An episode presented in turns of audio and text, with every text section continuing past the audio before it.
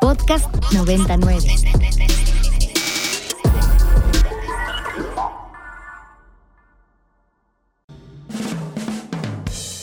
Nosotros tenemos la alternativa de los datos. Eh, qué p ¿por qué no llega el agua? Bueno, primero no soy Tlaloc. Y los otros datos. Mira, Lito, yo no mato cucarachas. Los datos que necesitas para entender nuestro país. Y lo que te quiero usted preguntar es si para la campaña actuamos con ellos. A ver. Sí.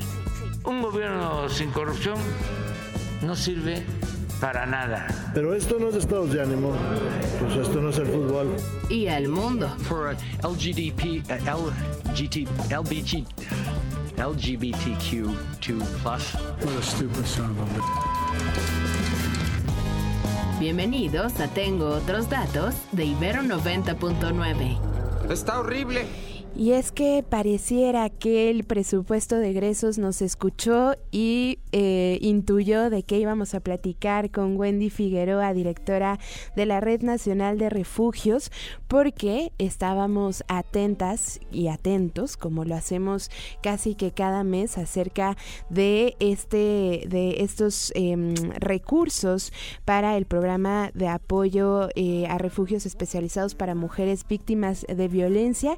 Y justo entro a las redes sociales y veo que empieza ya a fluir el ingreso para este mes de abril.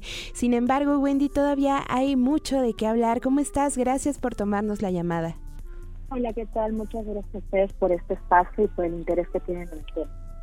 Como siempre, Wendy, es un gustazo tenerte en los micrófonos de Ibero 90.9. ¿Y qué te parece, para quienes no están tan familiarizados con este programa, que nos cuentas de qué va este apoyo y estos refugios especializados para mujeres que son o han sido víctimas de violencia cualquiera que sea y también importante eh, apoyo para sus hijos e hijas?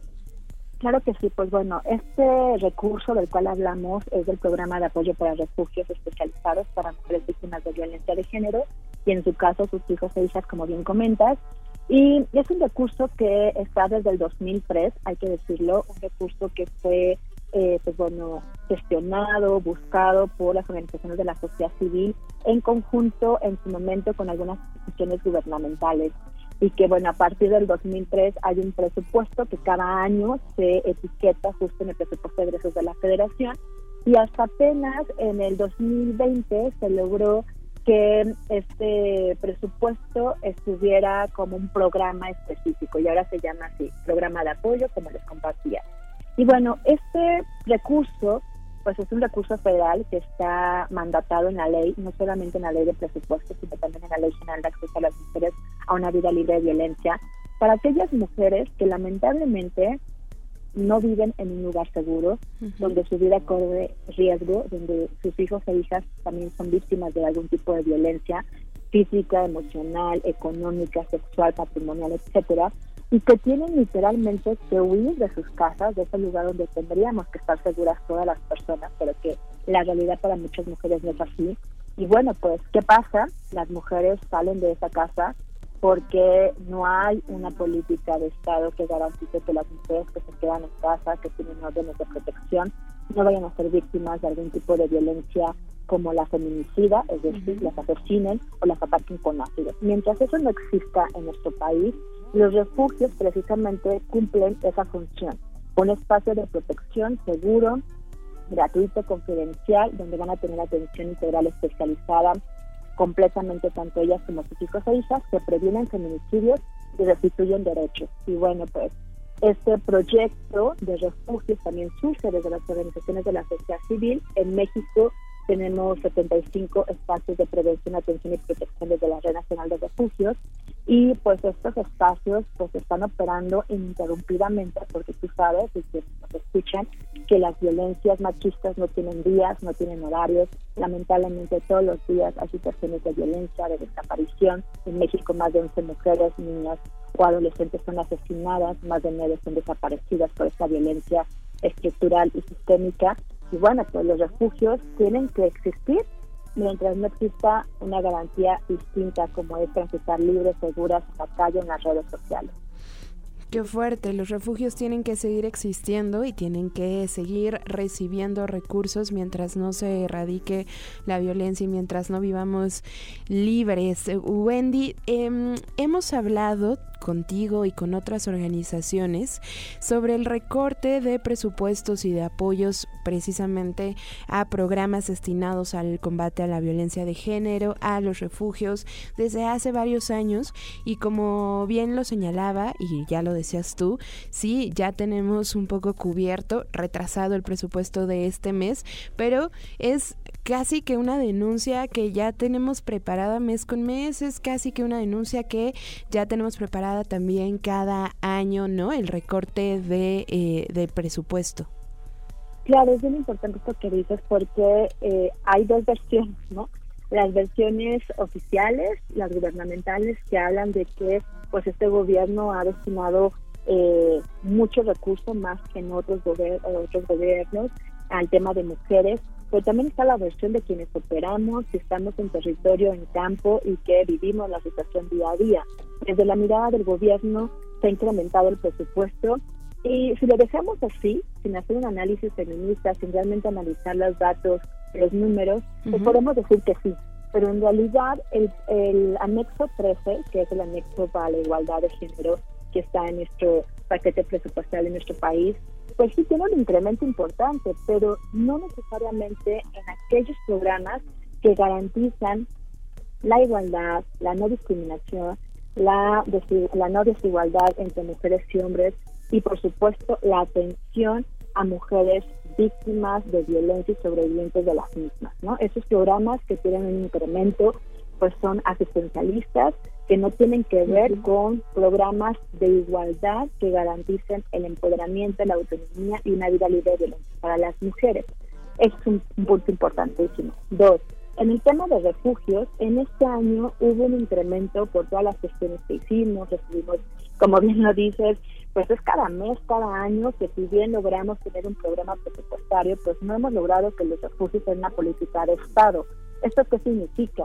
Que cada año tengan presupuesto garante y con perspectiva de género, lo cual se traduciría en un presupuesto que vaya en incremento en progresividad y relacionado con la inflación. En este año logramos 19 millones de pesos más a comparación del año pasado, es decir, hoy tenemos en el programa de refugios 419 millones 494 mil 300 pesos, que hay un incremento en números redondos de 19 millones a comparación del 2022. Pero ¿qué pasa? Que esto, cuando se traduce en la entrega del presupuesto a los refugios, que fue justo una de las bueno, llevamos dos comunidades que hemos hecho en estos últimos días. Eh, al día de hoy, hoy empezó a llegar el presupuesto a algunos de los eh, proyectos aprobados y este recurso, cuando nosotros hacemos el análisis, les están dando en la mayoría, en un 90% de los casos, el mismo presupuesto que recibieron en el 2022. Es decir, cuando hablamos de un incremento, no es un incremento real en términos nominales no es un incremento que esté relacionado con la inflación. Es muy sencillo, invito a toda tu audiencia y gracias por escucharnos a que puedan hacer ese análisis.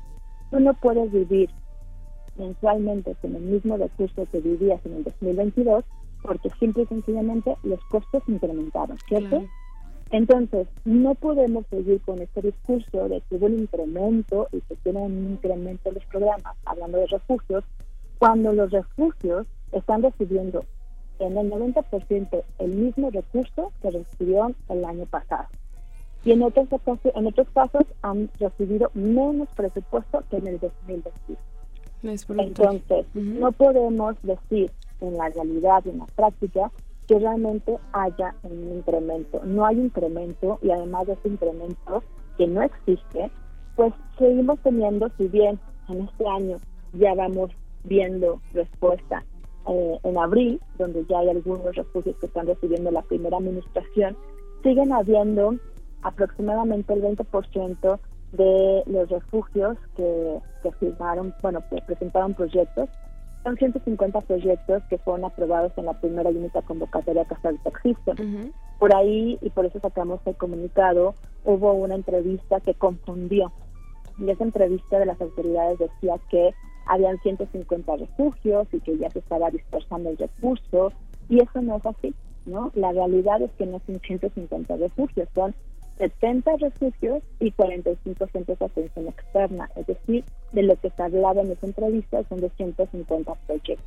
De esos 150 proyectos al día de hoy, solamente 20%, esto hasta eh, el cierre que hicimos el viernes pasado, cuentan sin convenios firmados. ¿Y qué significa tener convenios firmados para quien nos escucha? Que es la primera, pues de alguna forma, el primer candado para que se pueda empezar a gestionar la transferencia del recurso federal. Quien no ha firmado convenios, pues sigue en una lista donde todavía no tienen fecha para recibir el presupuesto.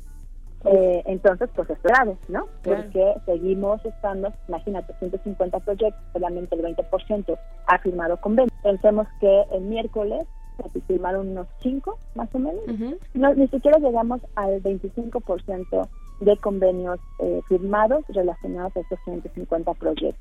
Y estamos ya pues, en la segunda semana de abril y sabemos, insisto, que las violencias no se detienen y que los índices de estas siguen en aumento. Eso es lo que nos está ocupando y lo que cada año insistimos en que tengan que ser procesos ágiles priorizando los derechos humanos de las mujeres.